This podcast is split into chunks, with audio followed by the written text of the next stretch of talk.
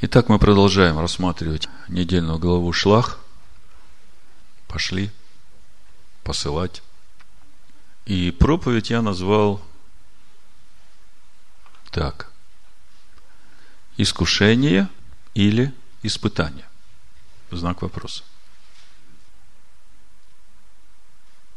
Давайте прочитаем числа 13 главу, 2-4 стих, чтобы положить основание сегодняшнему разговору и разобраться с тем, что же здесь происходит, учитывая то, что мы сейчас находимся как раз накануне, можно сказать, самых трагичных и печальных событий в истории Израиля, вышедшего из Египта.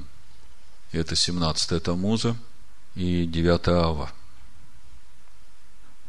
17 Тамуза, когда были разбиты скрижали, по причине того, что народ поклонился золотому тельцу. А 9 Ава – это день, когда вернувшиеся разведчики расслабили сердца сынов Израиля, и они отказались входить в обетованную землю. С тех пор это время, эти дни в истории Израиля – сопровождаются печальными событиями.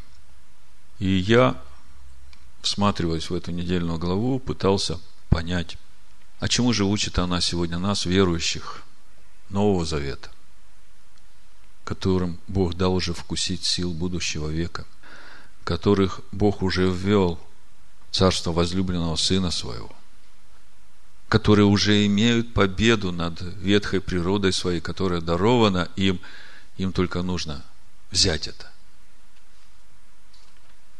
Вот она, святая земля. Я даю вам ее. Идите и возьмите. Значит, 13 глава, 2-4 стих читаем. «И сказал Господь Моисею, говоря, пошли от себя людей». В иврите написано «шлах лыха». У нас переведено как «пошли от себя». И вот это шлах лыха, оно заслуживает того, чтобы мы поговорили об этом более глубоко, поскольку сам перевод, который здесь дан, он не отображает той сути, которая заложена в этом сочетании шлах лыха. Пошли от себя людей, чтобы они высмотрели землю ханаанскую, которую я даю сынам Израилевым. По одному человеку от колена отцовых пошлите главных из них. То есть люди достойные, люди главные. И послал их Моисей из пустыни Фаран по повелению Господню. Обратите внимание. В оригинале написано по слову или по вышедшему из уст Господа. То есть Моисей от себя ничего не делает. Он делает то, что говорит Бог. И послал Моисей из пустыни Фаран по повелению, по слову, вышедшему из уст Господню, и все они мужи главные у сынов Израилевых.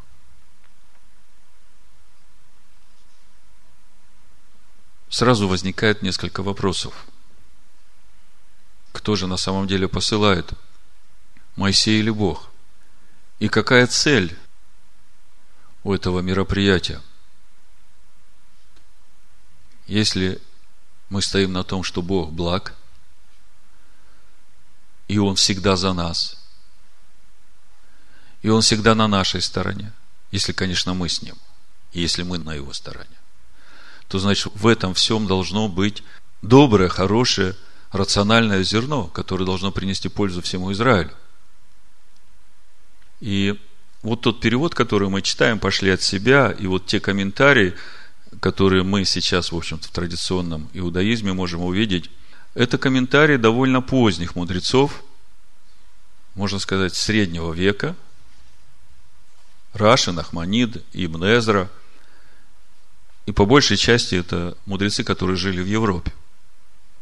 И эти мудрецы комментируют так, что шлах лыха в этой формулировке они видят как бы попущение со стороны Бога – для Моисея и для народа, типа, тебе, Маше, нужно посылать разведчиков, ты и посылай. А мне Всевышнему это не надо.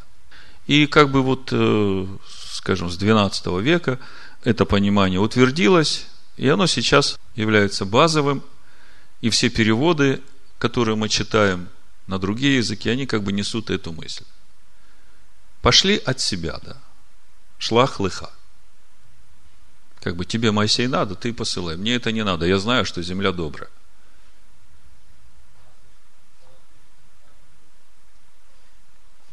А как звучит по латышскому?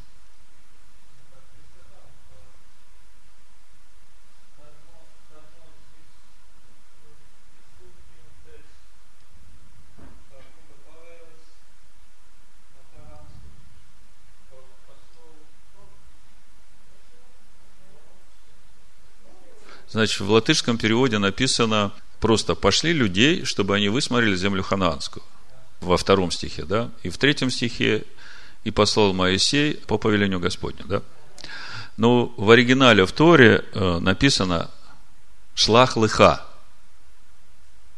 Не просто пошли. Если бы просто пошли, то тогда было бы написано «шлах».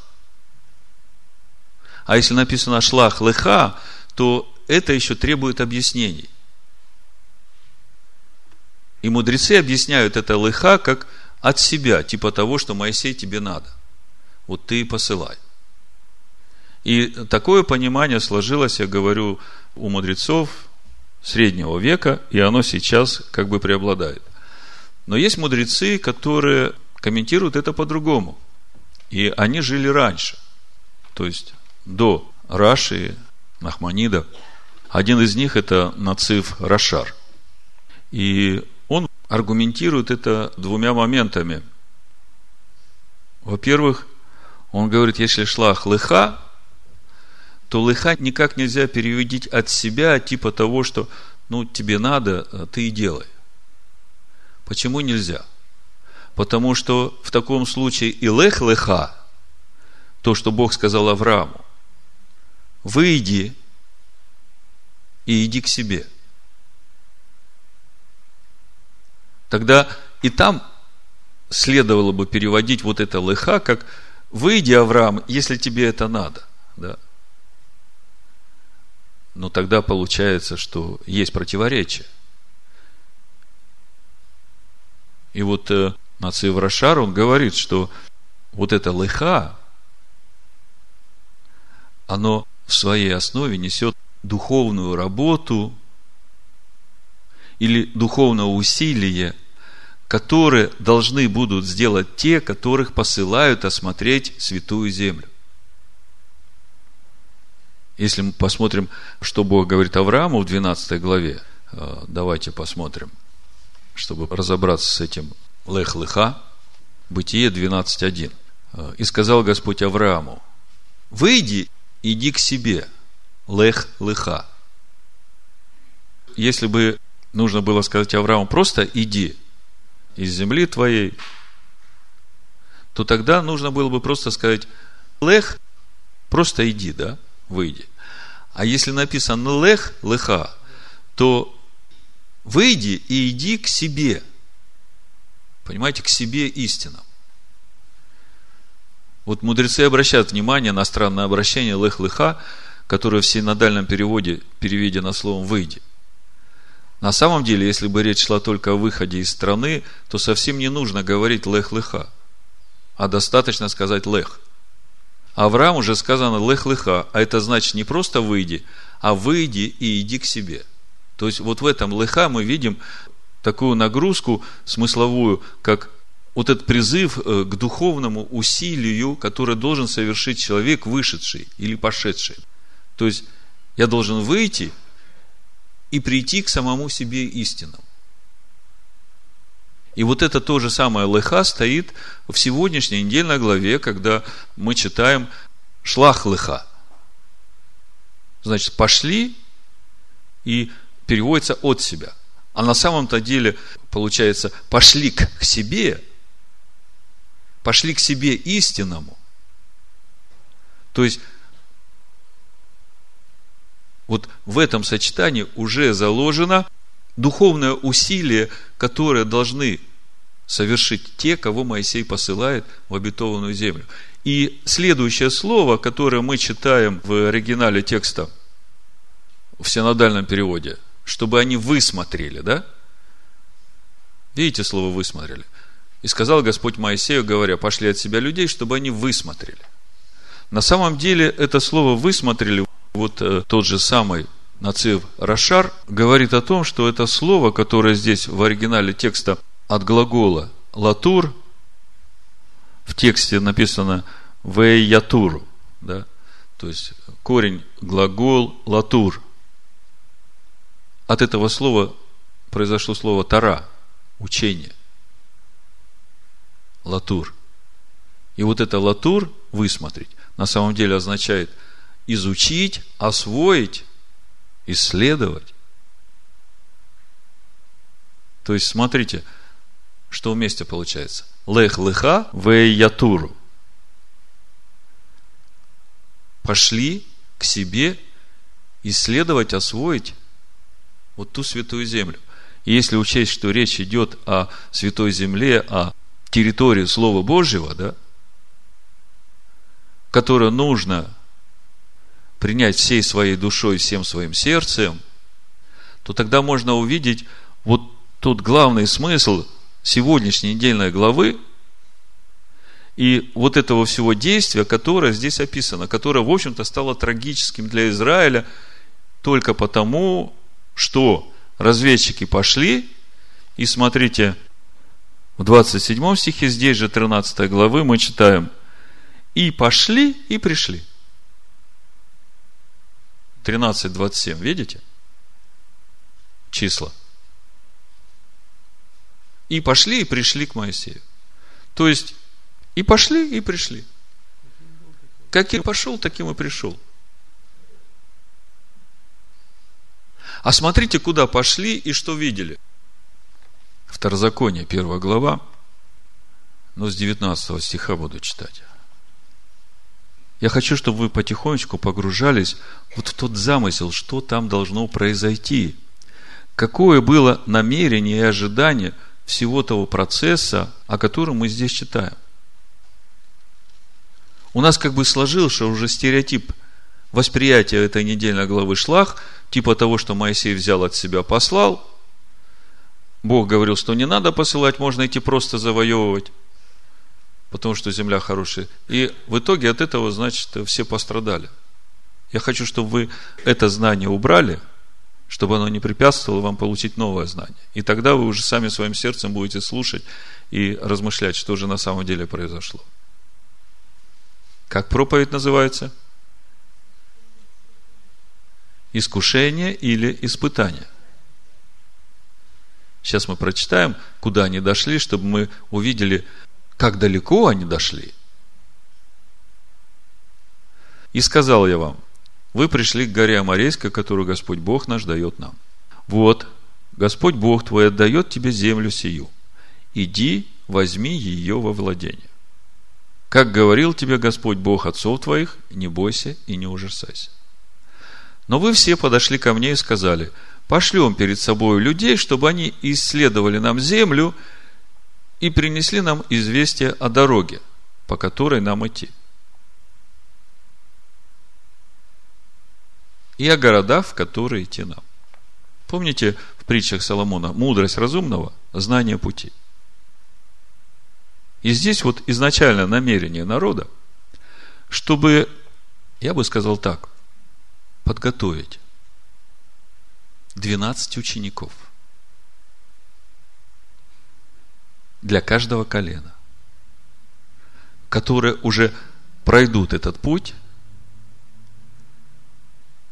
сделают себе эту духовную работу, чтобы потом взять каждое колено и вести этим путем в эту обетованную землю.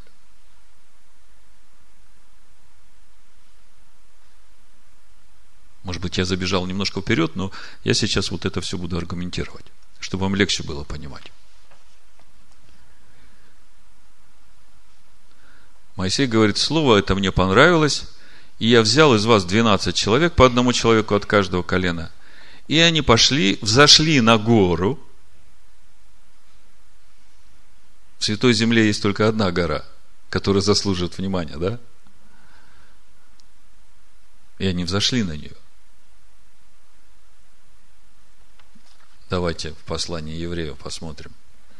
12 глава, 22 стих. «Но вы приступили к горе Сиону, и к ограду Бога Живого, к небесному Иерусалиму и тьмам ангелов». И мы читаем. «Взошли на гору и дошли до долины Эсхол, Эшколь». Знаете, что такое Эшколь? Это гроздь винограда. То есть, зашли на гору и дошли до того места, где можно иметь все плоды Духа Божьего. Потому что гроздь виноградной лозы – это и есть символ плодов Духа Божьего. То есть, весь этот маршрут и весь этот путь, который должны были пройти разведчики и вернуться, они должны уже были быть на духовном уровне горы с плодами Духа, вернуться. Галатам 5 глава, давайте я вам прочитаю, как я вижу эту гроздь, которую двое человек не могли унести, с огромными плодами. Помните, в 15 главе Ишуа говорит, что мы привиты к истинной виноградной лозе, питаемся ее соками, и Отец обрезает нас, чтобы мы принесли много плода. Вот таких гроздей. В Галатах, в 5 главе, 22 стих написано, плод же Духа, любовь, радость, мир, долготерпение, благость, милосердие, вера, кротость, воздержание. Вот в моем понимании долина и школе. Долина плодов виноградной лозы в изобилии. И вот с этим всем разведчики уже возвращаются обратно в стан. Вы знаете, с каким нетерпением Израиль ждет возвращения разведчиков. Вот представьте, весь город посылает посланцев куда-то в далекую страну, чтобы они пошли, разведали, принесли известие. И все, весь город собрался, все ждут. Там дети залезают на деревья, говорят, вот идут, идут, вот. И они приходят. И все ждут. Понимаете, все ждали этого духовного обновления, которое они могли принести народу с этой земли.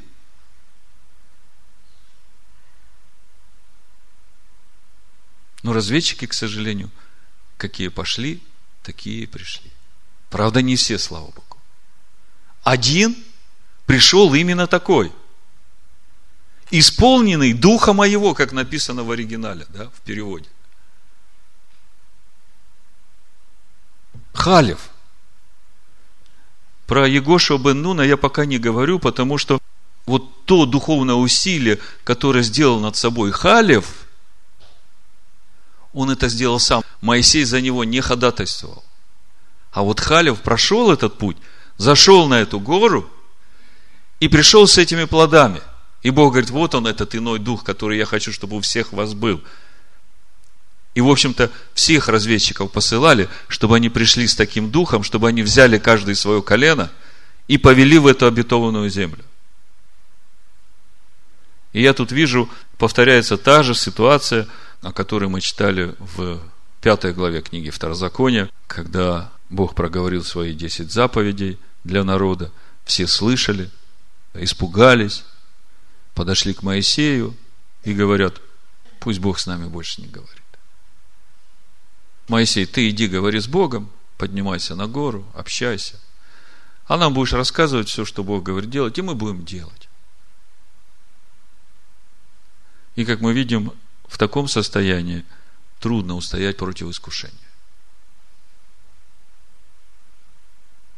Мы сейчас вступаем как бы в этот период. Вы знаете, что каждый год мы проходим цикл такого духовного календаря, который сменяет одни события на другие. И вот тот период духовного времени, в который мы сейчас входим, это очень чудесный период. Если мы будем понимать, что происходит, для чего, и как нам в это время относиться к тому или к другому событию и реагировать на это. Давайте сначала Второзаконие, восьмую главу откроем. Я вам кое-что напомню – а потом уже посмотрим апостола Якова об искушении и испытании. Восьмая глава Второзакония с первого стиха. Все заповеди, которые я заповедую вам сегодня, старайтесь исполнять.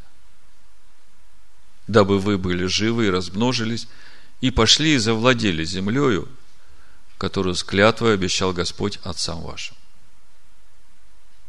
И помни весь путь, которым вел тебя Господь Бог твой по пустыне. Вот уже сорок лет, чтобы смирить тебя, чтобы испытать тебя и узнать, что в сердце твоем. Подчеркни. Все сорок лет ведет Отец. И чтобы все, что происходит в твоей жизни, чтобы ты сам мог увидеть, что в сердце твоем. Будешь ли хранить заповеди Его или нет? Он смирял тебя, томил тебя голодом, питал тебя манною, которую не знал ни ты, не знали отцы твои, дабы показать тебе, что не одним хлебом живет человек, но всяким, исходящим из уст Господа живет человек. Одежда твоя не ветшала на тебе, и нога твоя не пухла, вот уже сорок лет. И знай в сердце твоем, что Господь Бог твой учит тебя, как человек учит сына своего. Вот это подчеркните – это то, что сегодня Наум говорил. Бог благ. Бог не меняется, Он всегда благ. И Его все намерения, все желания в отношении каждого из нас благие. И Он учит каждого из нас, как отец сына. Как отец учит своего сына? Даст ли отец змею, когда сын попросит хлеба? Ишо говорит, если вы, будучи злы, можете детям своим добрые дела делать, то насколько же Отец Небесный? Значит, у каждого из нас есть учитель. Бог, который учит нас через Сына Своего.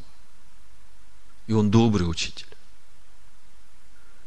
И Он хочет нас научить так, чтобы мы были достойными Его учениками чтобы те знания, которые Он даст нам, чтобы они не были, как сегодня, ну, до того момента, пока экзамен сдашь, а потом все забыл. А чтобы то, чему Он нас научит, оно стало нашей сущностью, нашим естеством. И то, чему Он нас учит, это самое лучшее учение, самое лучшее знание, которое Он хочет в нас вложить. И вместе с тем Он видит наши проблемы – и когда мы говорим о сегодняшней ситуации, о нашей недельной главе о разведчиках, я могу сказать, что Моисей понимал состояние вот тех лучших людей из каждого колена, которых он посылал осмотреть обетованную землю. Именно поэтому он дает Гашеа, сыну Нуна, другое имя прибавляют букву Йод. Егошуа он становится. Адонай спасает, Адонай спасет. И когда он давал ему это имя, он молился о нем, да спасет тебя Всевышний от заговора разведчиков. Но Моисей посылает этих людей. И посылает шлах леха, чтобы они пройдя эту обетованную землю, чтобы они сделали в себе эту духовную работу.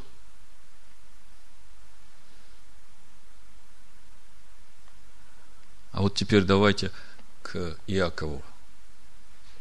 Первая глава апостола Яков. Можно было бы спросить, или вернее сказать, как так Моисей знал, Моисей предчувствовал, Моисей именно поэтому изменил имя Гашеа дал Егоша. А почему же он все-таки посылает?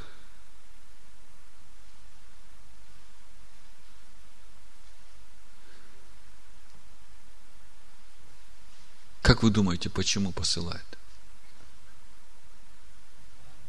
Давайте сейчас почитаем Иакова, и вы тогда мне ответите. 12 стих. Блажен человек, который переносит искушение.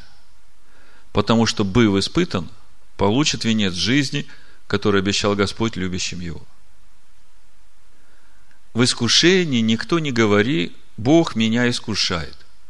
Потому что Бог не искушает со злом и сам не искушает никого. Но каждый искушается, увлекаясь и обольщаясь собственной похотью. Похоть же, зачавшая, рождает грех, а сделанный грех рождает смерть. Несколько вопросов задам вам для понимания. Что вы выберете – Искушение или испытание?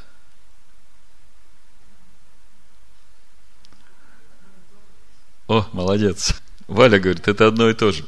Послушайте, событие одно и то же. Для одних это искушение, для других это испытание. Что показывает нам искушение?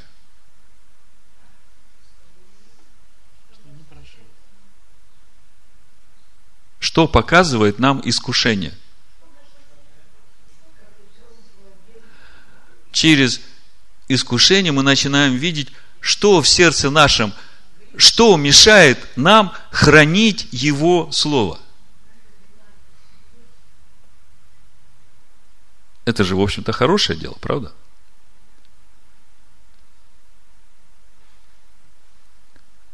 А о чем свидетельствует испытание –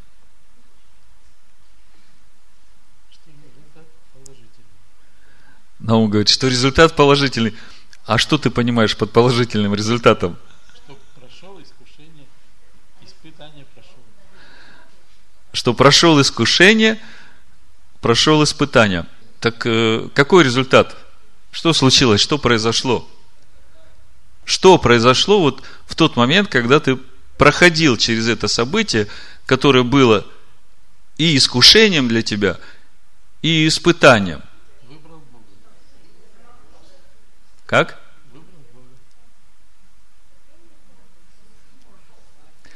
Значит, давайте по порядочку.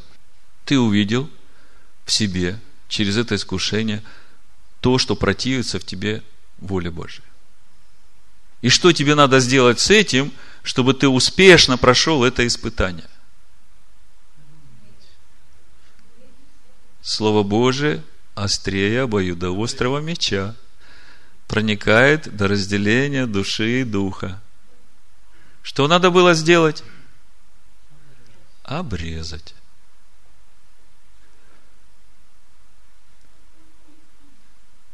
И вот тогда, будучи испытан, получишь венец. Значит, событие одно и то же. И оно ко благу.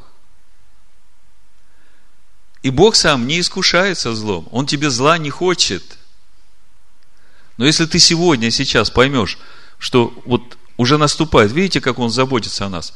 Смотрите, прошлая недельная глава Мирьям и Аарон, значит, э, воспротивились Моисею. Эта недельная глава э, разведчики. Да. Следующая недельная глава Корах. Типа того, что мы все помазанники. Что ты тут сел? главного из себя делаешь, да? Видите, как все недельные главы в среду мы новомесяче встречаем, да? Первая Тамуза. У нас еще 17 дней подготовки. А потом начинается это время с 17 Тамуза до 9 Ава, которое называют Межтеснин. Самое тяжелое духовное время. Ну, слушайте, для кого тяжелое? Для той ветхой природы, которую отрезать надо – а тебе как надо к этому всему относиться? Я вам сейчас почитаю. 1 Петра, 4 глава, 12-13 стих. Якова не закрывайте, мы сейчас вернемся туда. То есть, э, чтобы нам в этом году пройти межтеснин без потерь, вот сегодня я об этом проповедую. Чтобы вы могли правильно понимать и воспринимать всякую ситуацию, которая будет происходить, поверьте, будут происходить нестандартные ситуации. Но всегда помни, Бог всегда за меня. И если кто-то где-то виноват, то в первую очередь я сам. И вот то, что я сам, это надо обрезать. Поэтому беги к папе и говори, я хочу сразу Можно даже без наркоза, только быстрее. Чтобы получить венец. Смотрите, 1 Петра, 4 глава, 12 стих. Возлюбленные, огненного искушения для испытания вам посылаемого. Почему огненного? Обоюдоострый меч. Огонь закона, который вот сейчас прям и покажет, что в сердце твоем. Будешь ли ты выбирать заповедь Бога? Или ты же будешь желать своего? Огненного искушения для испытания вам посылаемого. Не чуждайтесь. Как приключение для вас странного. Но как вы участвуете в христовых страданиях, радуйтесь. То есть, вот это вот огненное искушение, вот для разведчиков, которых Моисей посылает, шлах лыха, обойти святую землю, посмотреть дорогу, посмотреть города, принести плоды этой земли.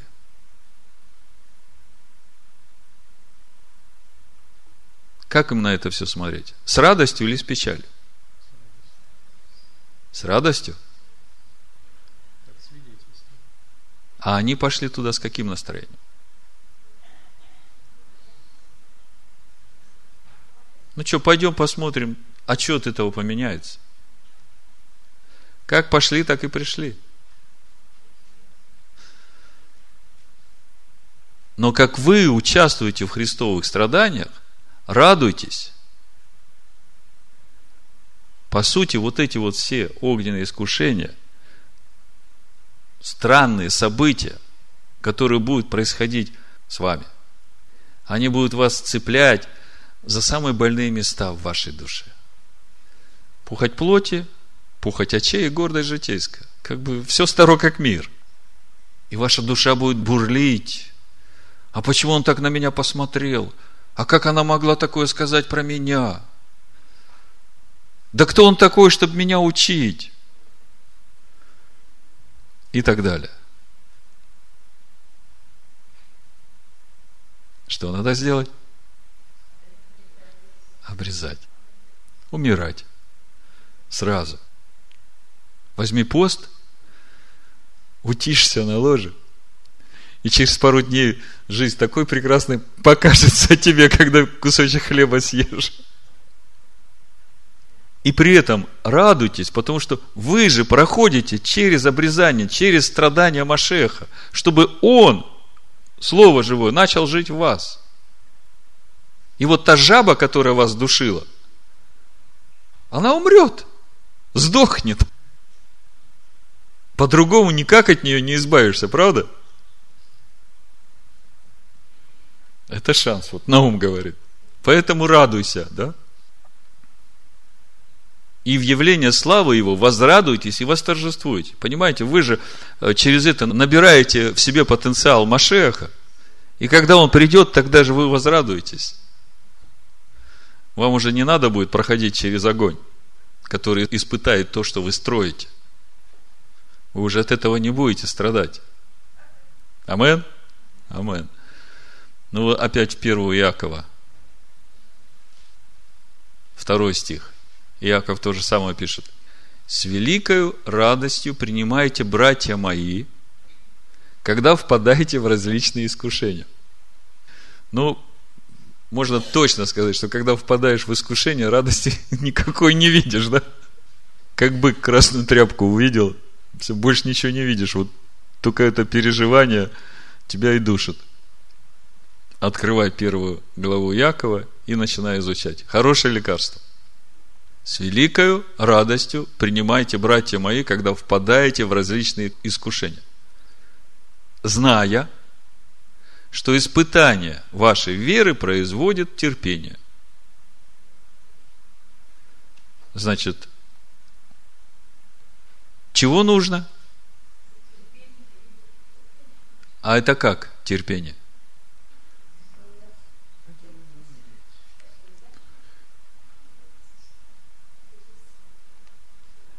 То есть, пока ты терпишь, должно что-то произойти, да?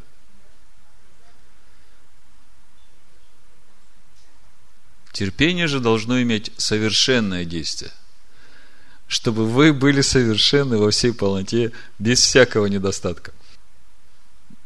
Конечно, речь идет о терпении и смирении. Не о том терпении. Ладно, я потерплю немножко, пока тебе на голову огненные камни начнут падать. Вот потом я порадуюсь. Не об этом терпении речь идет. А у кого не достает мудрости, да просит у Бога, дающего всем просто и без упреков. То есть, когда начинается вот это огненное искушение, то самое чудесное это прийти к отцу и сказать, отец, я вижу, что какая-то нестандартная ситуация, дай мудрости понять, что происходит. Когда ты начинаешь понимать, что вот то сейчас, что у тебя там болит в душе, это как раз то, что надо обрезать, то остается тебе только решить, будешь ты это делать или нет. Но поскольку ты участвуешь в страданиях Машеха, то ты говоришь, да, я радуюсь, я хочу.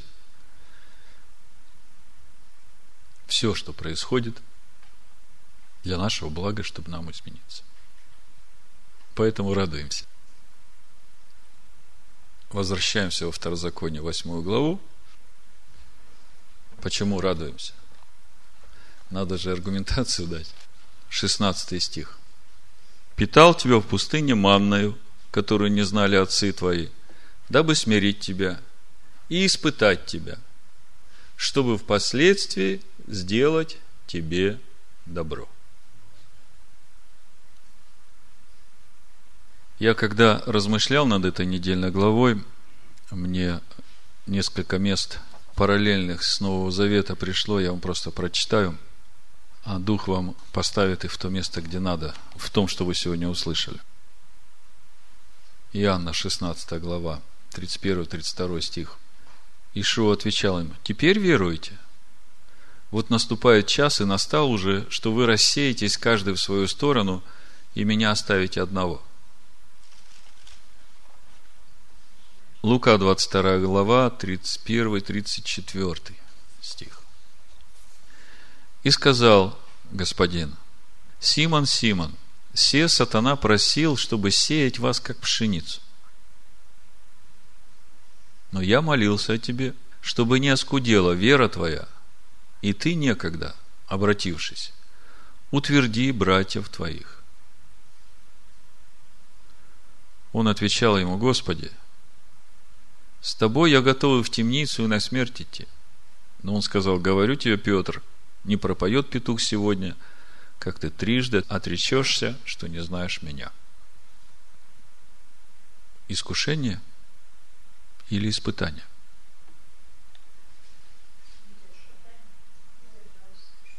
Искушение для испытания, чтобы получить венец жизни – Поэтому радуйтесь. Да благословит вас Всевышний. Амин. Амин. Амин.